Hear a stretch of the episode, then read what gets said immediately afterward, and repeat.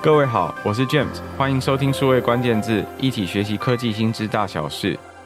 现在人上网哦，大概一定都会有一个 email，一个电子邮件。这个电子邮件对于很多人来说，几乎是上网的第一个锚定啊。如果没有这个工具，大概会很多东西不知道怎么用。你要先注册一个 email。有了这个 email 之后呢，你要到任何的网站或使用任何不一样的服务的时候，你才有机会用这个 email 去注册这个服务。你要用那个网站或者是使用这个服务，不论是买东西啦，或者是纯粹是要使用某个软体，需要有一个 email，是因为这一个对象这个服务商他可以跟你沟通，可以跟你往来，所以这些不一样的网站接着就得到了你的 email，他有机会可以跟你往来。那不外乎你在你的电子邮箱里面就会收到各式各样的往来信件，这些往来信件当然也包含了很多行销的信件，行销的信件统称叫做电子报。所以我想，对于很多朋友来说，在你的邮件信箱里面，平常都会收到很多各式各样的电子报。这些电子报呢，到现在可能很多常常都被邮箱自动规划为垃圾，放在你的垃圾邮件夹，或者是放在你的促销信息栏里面。你如果一般没有去特别注意，现在还不见得看得到。因为如果可以看得到的话，你会发现你的邮箱里面可能每天全部都是 email。所以对很多人来说，这个可能最终成为一个麻烦。对于商家来说，它也成为一个所谓的沉睡客户，是一件很麻烦的过程。在今天的数位关键字，很开心可以邀请到。一位听说是全台湾最会发电子报的男人九一 A P P 产品副总李正伟 Tiger 来为我们分享，到底电子报现在来发还有用吗？我们如果要做 email 的相关行销，要怎么开始？我们欢迎 Tiger。Hi James，还有各位听众朋友，大家好，我是 Tiger。Tiger，所以对你来说，你自己应该也有电子邮件，你每天都在研究这些电子报或者电子邮件是怎么用、怎么发的。你自己还看其他人发来的电子报吗？这个电子报的行销还有用吗？好，我现在主要看的 email，因为电子报其实我我比较习惯惯用，我叫它 email 了。因为 email 其实我还收啊，因为但是因为主要是收老板来的 email，甚至是客户的 email，但是比较行销性的 email 就会比较重点的去看，它不会是我平常会很直接去关注的一个项目。所以对你来说，连你你的时间分配上也一样，就是会有很多考量，就是工作上一定是优先嘛。我们想现在很多现代工作的沟通，它其实都是透过电子邮件来进行，所以邮件其实是一个普遍的讯息的管道。那你一定是先优先处理跟工作或者是家庭啊等等生活必须有关的讯息，剩下的时间可能才会处理这些行销相关讯息。我想这个电子邮件就跟你实体。你的家里的信箱一样，如果有很多广告信的话，你不见得都会看它。那究竟对于一般的朋友来说，他还是在寄广告信啊，每天也都还是在沟通。可是我想，很多做电商啊、做服务的朋友都发现，现在他有时候不论是发电子报行销讯息，或者是真的他发这种交易的相关的讯息，有时候也会被归纳到是行销讯息，甚至垃圾邮件里面去。要怎么样做才会在这个电子邮件的沟通，它还是有效的呢？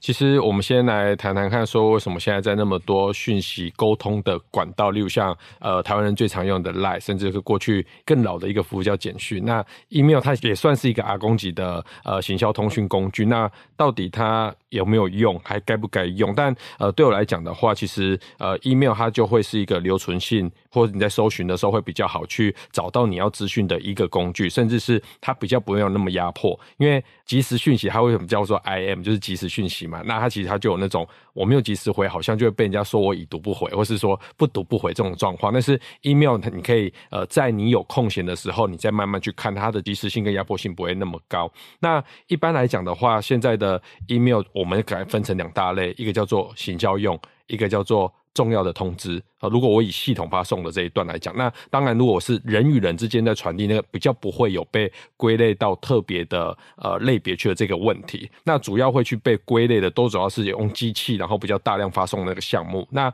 如果我把它分成行销性跟呃系统性，它其实就有两种不同的操作方式。简单来讲说，行销性来讲，你的目的叫做行销，所以里面会有图、有文、有连接，甚至有追踪。因为你的目的是行销，所以你被归类到行销呃的邮件，甚至到垃圾邮件，你真的不要太意外。就是我我应该说，正常的信跟垃圾邮件，它其实就是一线之隔。使用者他想要，那就叫做正常的信；他不想要，你做的再华丽再漂亮，它就叫做垃圾邮件。所以呃，其实早期在我大概是在十二年前、十年、十二年前，大概我就开始在接触大量发送 email 这样的技术。那过去没有那么多机制，包括说 Gmail、雅虎啦、Hotmail 啊，它没有那么多机制去辨识你到底是不是垃圾邮件，所以你的信件夹里面就会充斥了非常多你要与不要的非常大量的信件，可是呃，这十年来，其实各家 ISP 就是提供 Internet Service Provider，他们主要提供网络服务的一些厂商，其实就是泛指 Gmail、雅虎、Hotmail 这些，他们就开始针对了非常多的信件的特征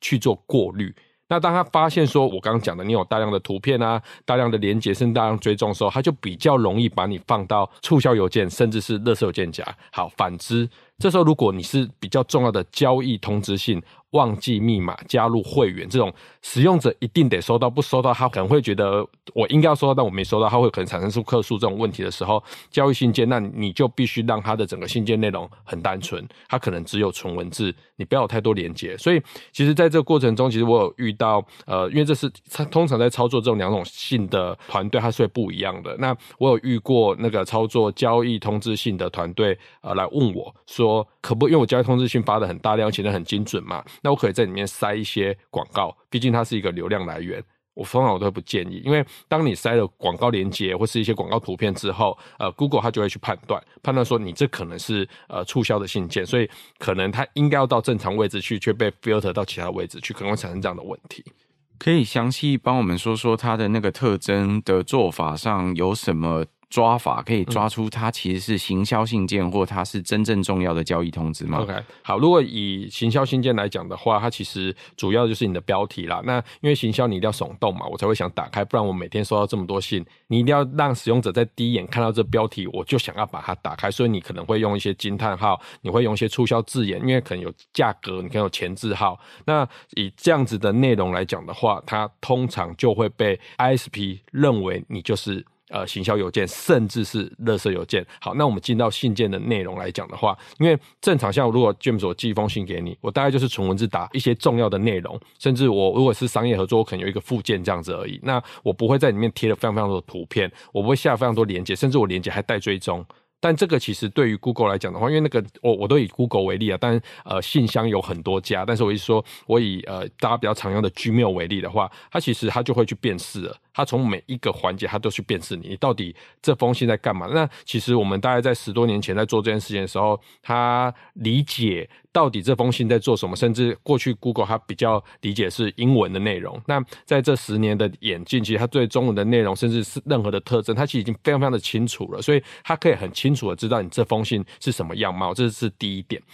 内容去看它。那第二点是，呃，我们在寄信，它一定有一个 from。就是从谁而来，哪一个 domain，哪一个 email 而来，我们通称它叫做 from mail domain 这个网址啊，那其实它会有所谓的 reputation，就是所谓的信用评价。好，那如果你这个人这个寄件者，通常都是在寄一些大量发送或是滥发，使用者不喜欢开、不喜欢点，甚至把你丢到了收件夹。你开始你的信用评价变不好，Google 算是一个非常友善的 ISP，他会直接告诉你说，大部分人认为你是有垃圾邮件，所以把你丢到垃圾，他会告诉你原因哦。其实有一些 ISP 不会讲，你就要自己一直猜。过去我们就是那个身为一直猜的那个角色，因为我们一直去辨识，要去理解到底呃为什么这封信会进到垃圾邮件夹。但是以 Gmail 来讲的话，它会提示你。因为你曾经大量发送被检举被什么，所以其实会透过这样的一个机制。那再来呢，就是你那个 fundo man，如果你没有顾好的话，他他我刚刚说到，他很容易进到垃圾邮件夹嘛。那另外一个就是发送端，因为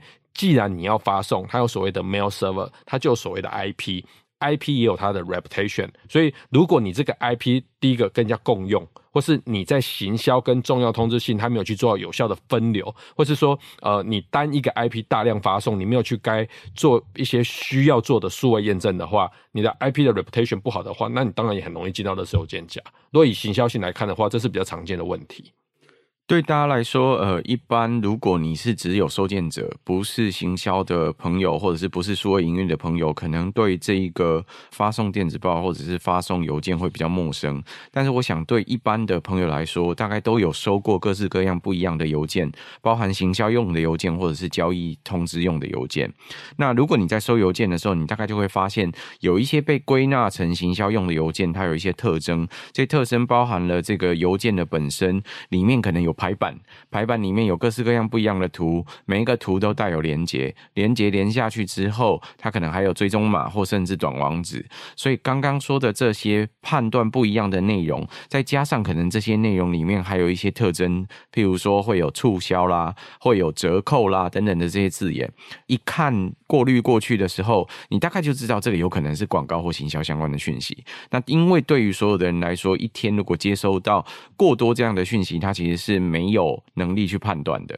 所以他一定会想一个办法去处理它。这为什么很多邮件服务商提供的时候，他都会有过滤的呃需求？那另外一件事情是，刚刚 Tiger 提到的发送端，发送端分成发送端自己的这个 email 网址，这个 domain 的网址。这个网址，譬如说，假设你这个网址全部每天都在发广告，那对大家来说，这个网址当然就会自然被注意说，哎，整个网址是不是都要注意？或起码这几个。email 的账号，发送 email 的账号要留意。那发送 email 的时候，事实上它都还有一个 IP 机器，有一个网址的位置。这网址的位置就像是网络上的地址一样，它是不会动的。这个地址如果一天到晚混杂了各种行销讯息跟交易讯息在沟通的时候，对于其他的这些 email 服务商来说，就会把这一个。呃，网址评价为可能比较低的信用，那这时候他可能收件的时候就会过滤到垃圾信啊，或者是选择在有大量发送的时候，他直接关闭不收信，屏蔽它。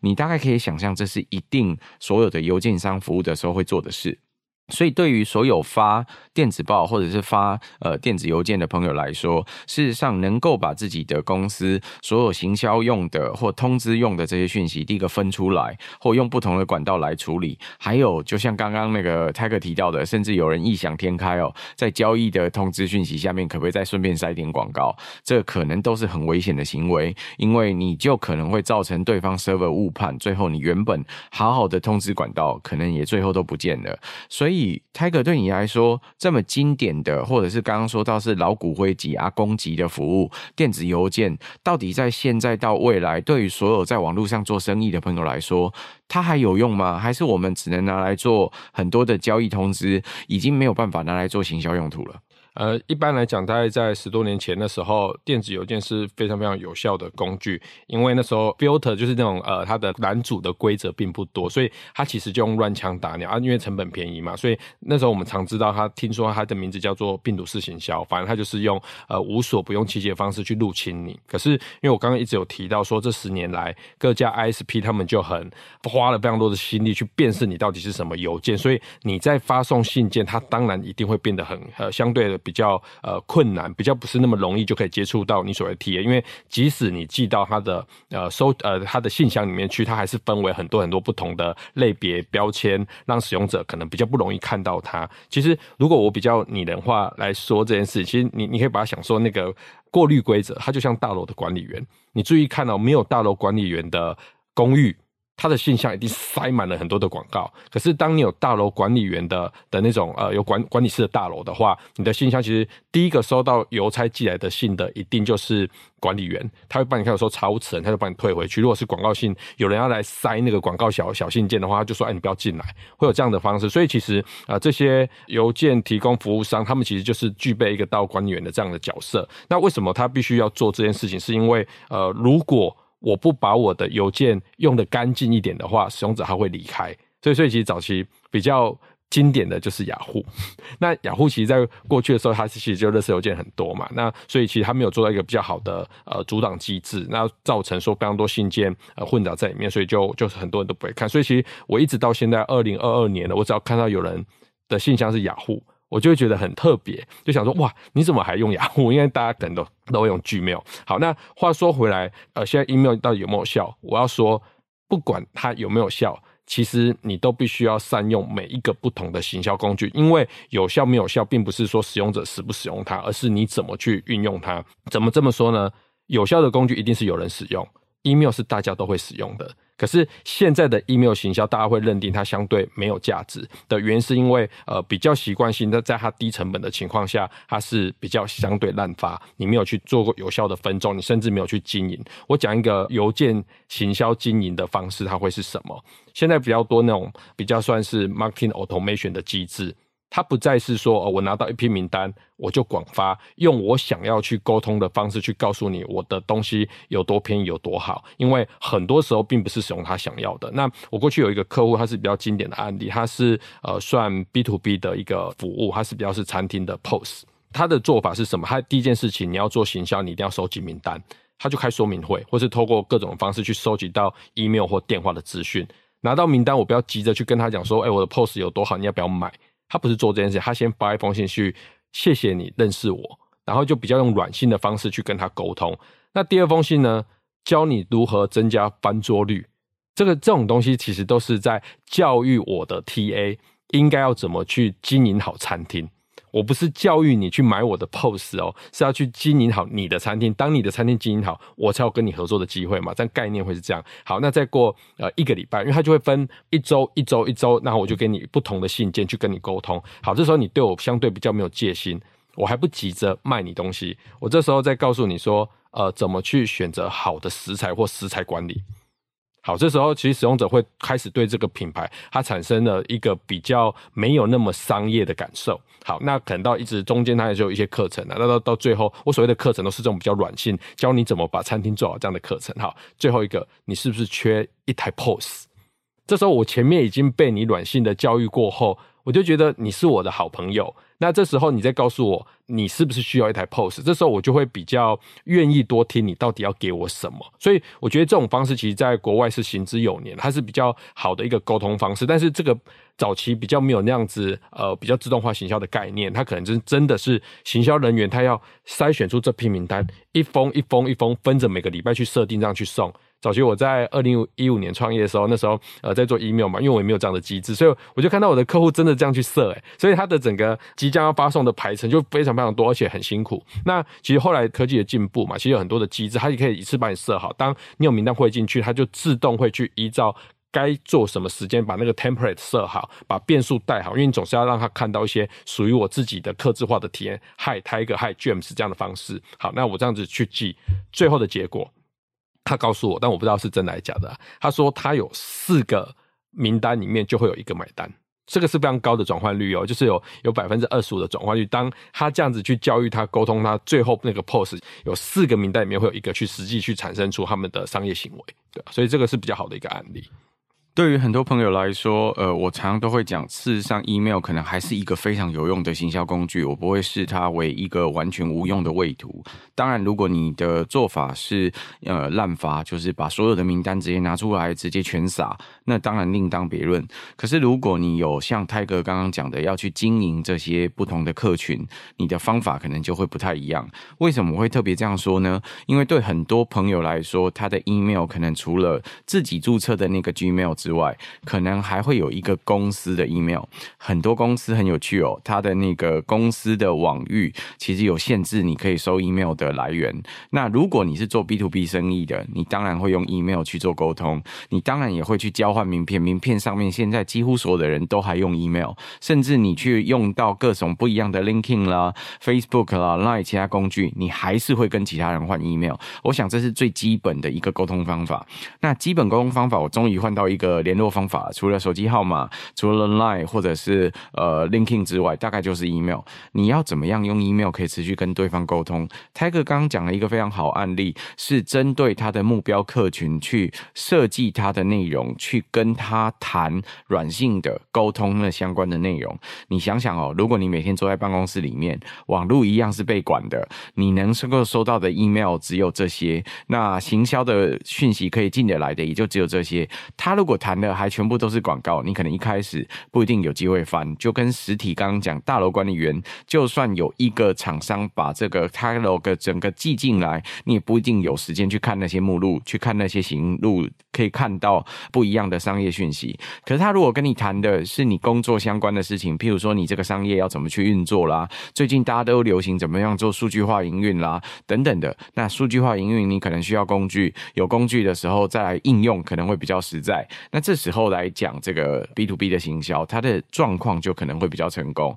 刚刚说那个二十五 percent 的转换率是真的，其实很高的一个转换率，但是它就像 Tiger 说的，现在有很多行销自动化的工具，你需要设定好脚本，针对这些名单，在适当的时间发送你脚本内已经准备好的内容给他。这些脚本可能就像剧本一样，你在写每一封信的时候，其实都有 storytelling 的过程。那这些过程还要克制化，克制化的意思是说，你要 Hi Tiger，Hi James，用这样的方式，然后不知道 James 有没有留意到最近注意到什么什么事情，这样告诉他，对对方来说看起来像是他真的亲自写一封信给你一样。光能做到这样，就比别人更用心。所以这是为什么电子邮件可能在经营的时候就要去注意的方法。我想这也是很多朋友在面对不同的讯息工具，像泰哥刚刚讲到的，现在常常都会用到各种官方账号啦，或者是简讯啦，或者是现在在谈的这个电子报或 email，它要能够经营成功的关键，你要能够针对它去做个人化。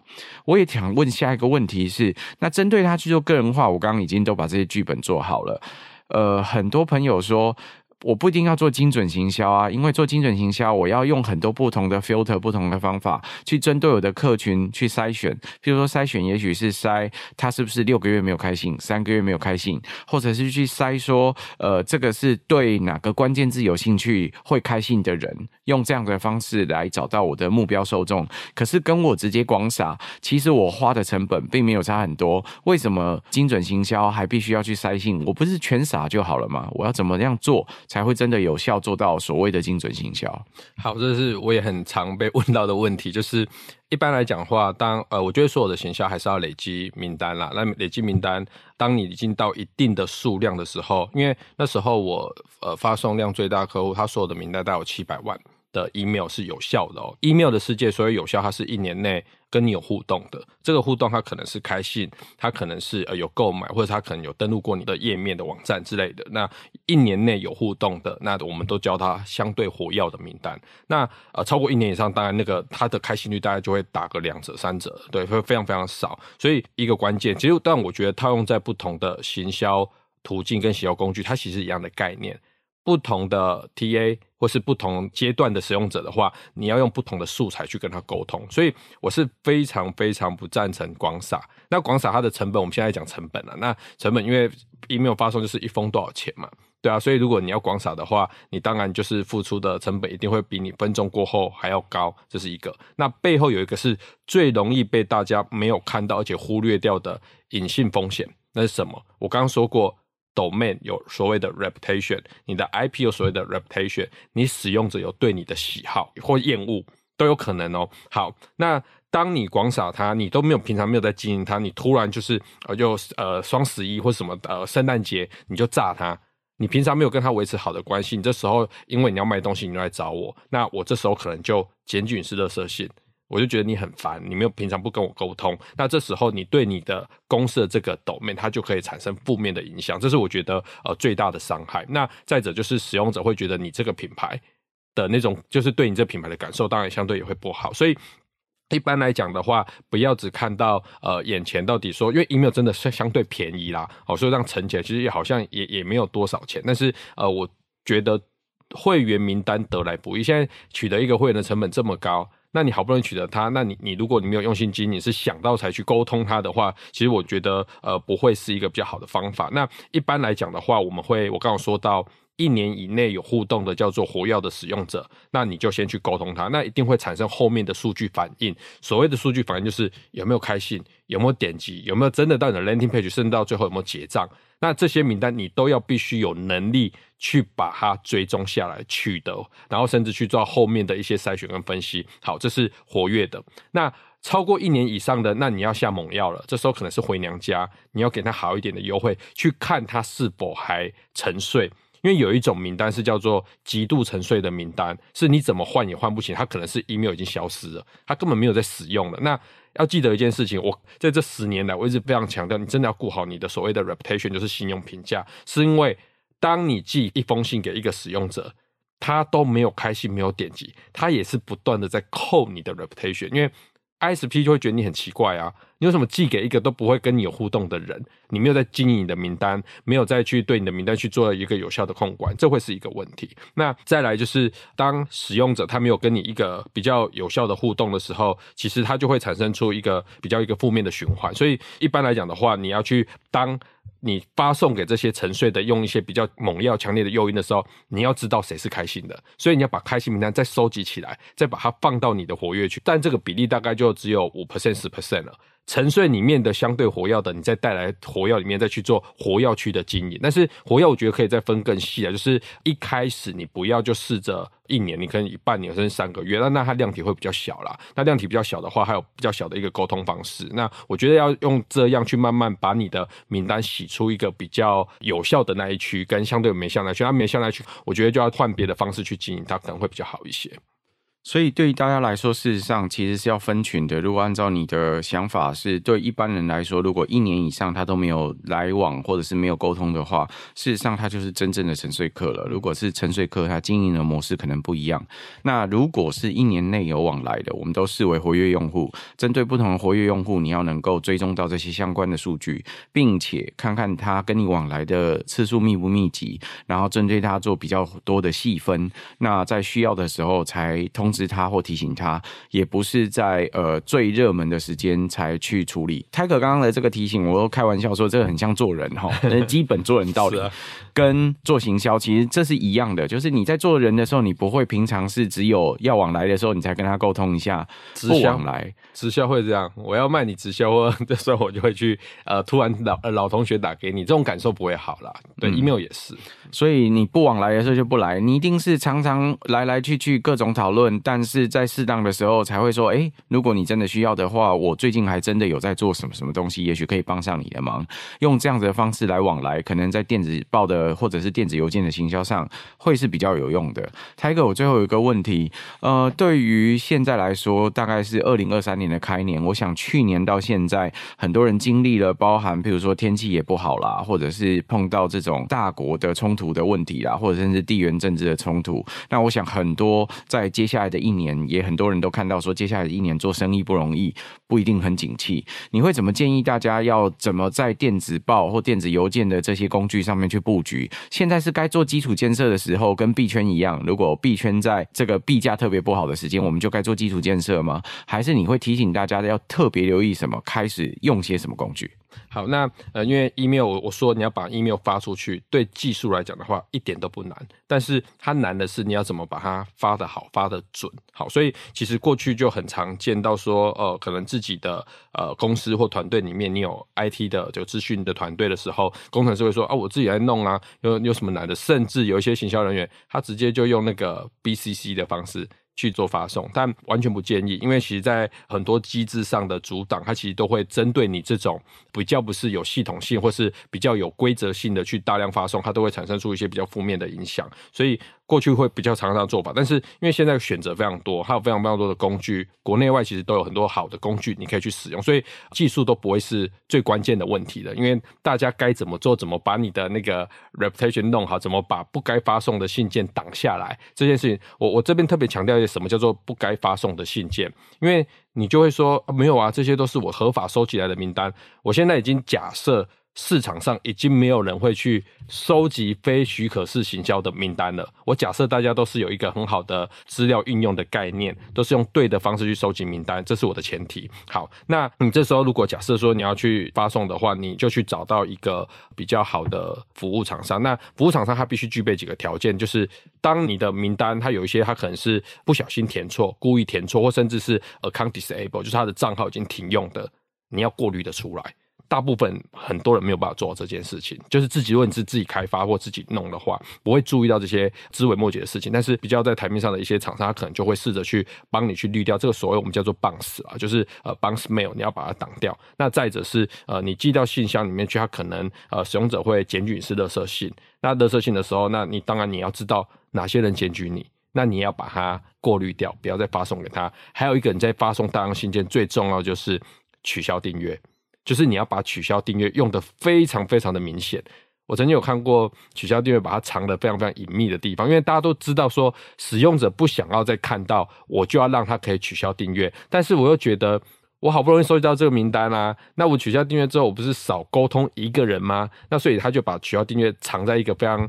呃隐秘的地方，这是常见的。那第二个是我的取消订阅超复杂，点击那个取消订阅的链接之后呢，我还要先登录你的账号跟密码去 user profile 的地方，我再去呃取消掉我的订阅。你要试想哦，他取消订阅，对你这个寄件者已经没有太有兴趣了，你还加这么繁复的动作，他直接检举是垃圾信就好。所以，诶，你必须先在选择工具的时候，先确保你这工具都有符合这样子的条件。好，那这时候应该用什么样的策略去发送？我觉得，呃，不单只是 email，各个的行销工具，你必须要做到的都是，呃，如何去做到。有效的分众，从呃行销工具在使用者接触过程中留下他的意图足迹，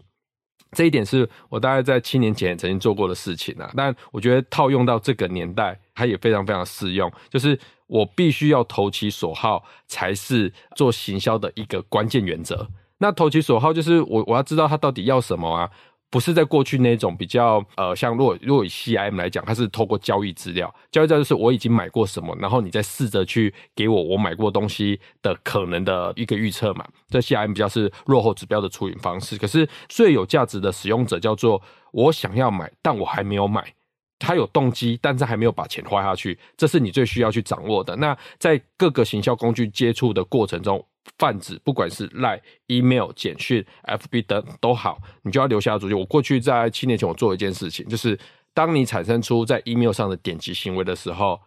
我就把标签贴在你的身上。那个年代啊，其实我还没有接触到所谓的 AI tagging 啊，那但是那时候就是很土法炼钢的，请行销人员自己针对你这个 landing page 去定义一些标签。假设说我今天这个是保湿面膜的一个产品好了，啊，我就贴保湿跟面膜啊。或是女生，大概这样就好了。它这个技术上是很容易做到的，所以当使用者把信打开，产生出这个图片的点击动作时候，保湿面膜跟女性，他就往这个人的 email address 去做绑定。好，那我就知道他在近期可能对这个产品有兴趣，然后我再去分众抓出对保湿跟面膜有兴趣的那群名单，主攻他保湿面膜。就这样打，它才会准啊！所以，呃，我觉得各个行销工具，包含 email，就是呃，你要去操作它，一定要知道它到底在近期想要什么，那你给它什么？那当使用者他产生出，哎，你给我的东西真的是我想要的话，他也不会觉得你是垃圾邮件。那我再举一个操作的案例，它已经有一段时间，但我觉得是非常非常经典案例，就是你如何做好 email 行销。那有一个品牌，它就是一个服饰品牌。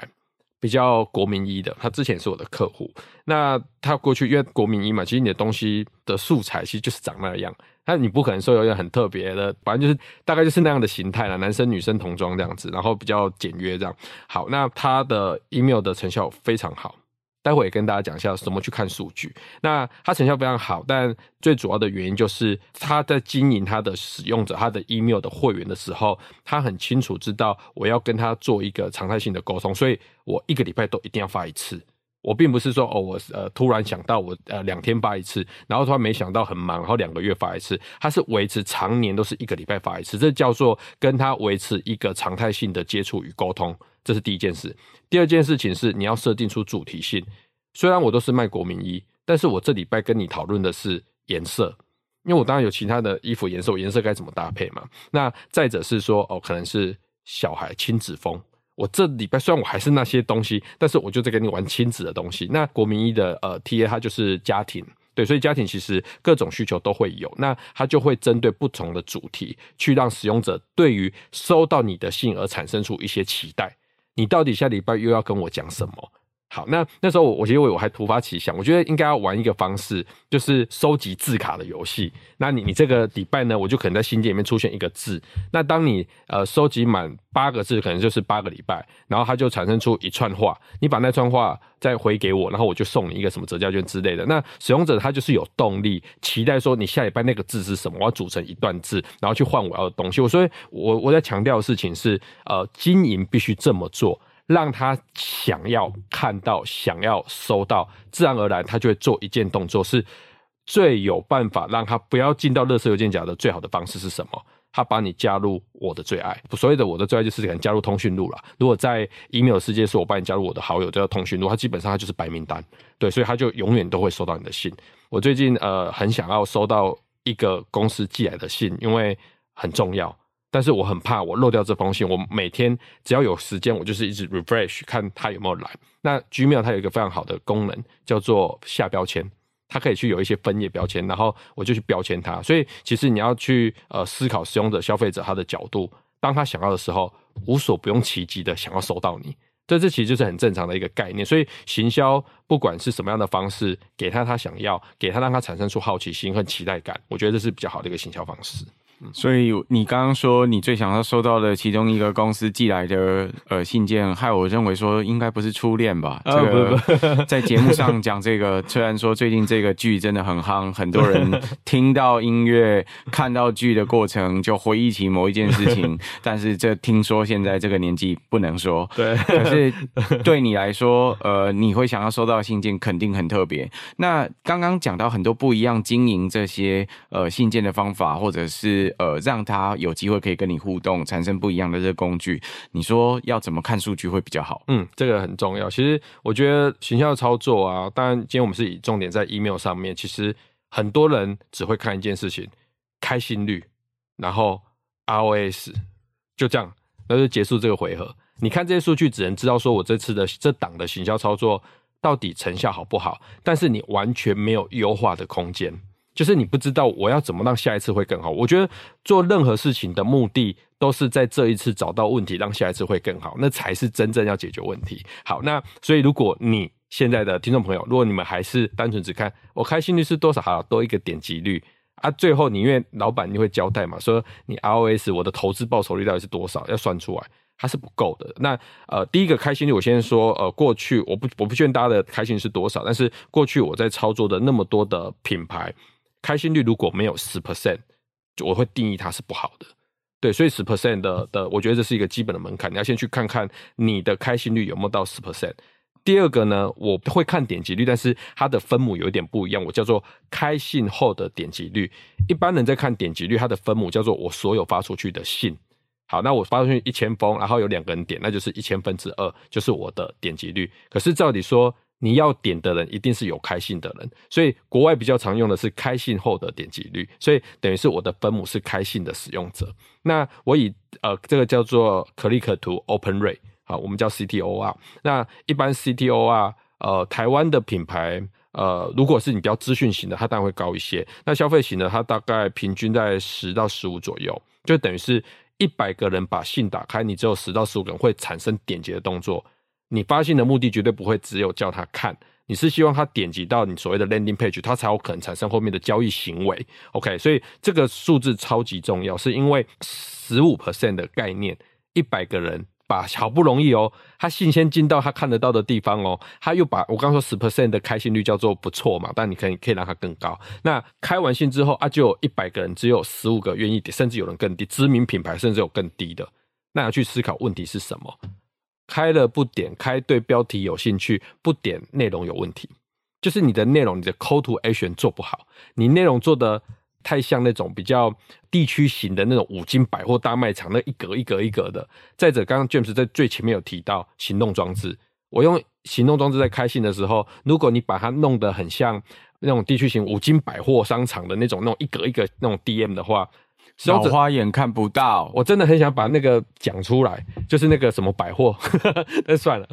总之就是呃，你会觉得到底你要告诉我什么？会看不到，然后在没有重点，然后甚至也不好点啊，我可能不要点错。对，所以基本上如果你的 click to open rate 没那么高的话，你要从内容去调整。我之前还有客户把一封 email 设计的像是一本杂志一样，我告诉大家一个数据：使用者停留在你的 email 的时间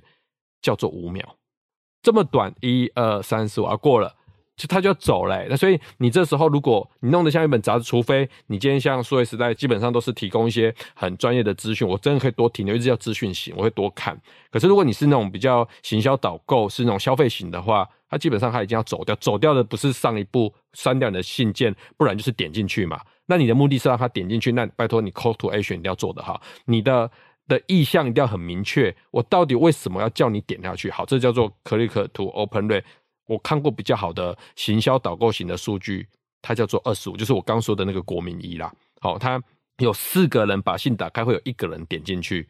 这个你用数字加减乘除去算，你就会知道，如果你发送给一百万个会员，那一百万个算多啦。哦，这有机会再讨论说怎么去累积会员。那一百万个会员，你的开信率叫做十 percent，那就大概就是十万个人会把信打开。按的 click to open rate 大概是四分之一，那剩下两万五嘛。那两万五进到一个站内，呃，一般流行线的转换率高的话，大概是两 percent 到三 percent 叫做高。那但是哦，email 因为它是你的会员，你在做会员线，它不是访客。然后它就是因为层层的过滤，它已经透过标题、透过信件内容，然后点击到你的 landing page，所以它的转换率会稍高。好，我抓高一点，叫做五 percent。好，那所以你两万五再乘以五 percent，大概是一千两百五十左右，就这这么多人。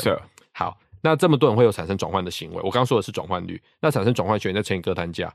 这时候你就会得到你产生多多少，因为 email 带来的营收。那一般现在市场上，呃，email 发送它的单价大概在高一点点，大概在零点一块。那等于是一百万，你花了十万块。那刚产生出那样的使用者，再乘以你的客单价，ROS 一定是很不错的。对，所以你要从呃每一个数据点去追踪，你要追，因为你最后的目的就是营收嘛。那这个数据点去追踪，你都有一些事要做啊。开信率不好，到底是你标题下不好，还是你信根本没有交对的地方？点击率不好，你内容会有问题。那我我那时候其实还做一件事情，叫做点击乐趣分析。我讲一件事情哦，就是 email 其实它在信箱里面，它是没有办法去下任何程式码跟 JavaScript 去做任何的追踪。那它只能，它就是很单纯的 HTML。但是有心，它还是追踪得到。所以当时我去做一个，这应该是业界的创举啊，叫做 email 里面的热点追踪器。对，然后所以你就会很清楚知道说。我最火烫的地点是哪里？那所以，我刚说，如果你的 click to open rate 不好的情况下，那它当然你就针对那个内容去做修正嘛，大概会是以这样的流程。所以，刚刚讲的那几个数据点都是必须非常去重视它的。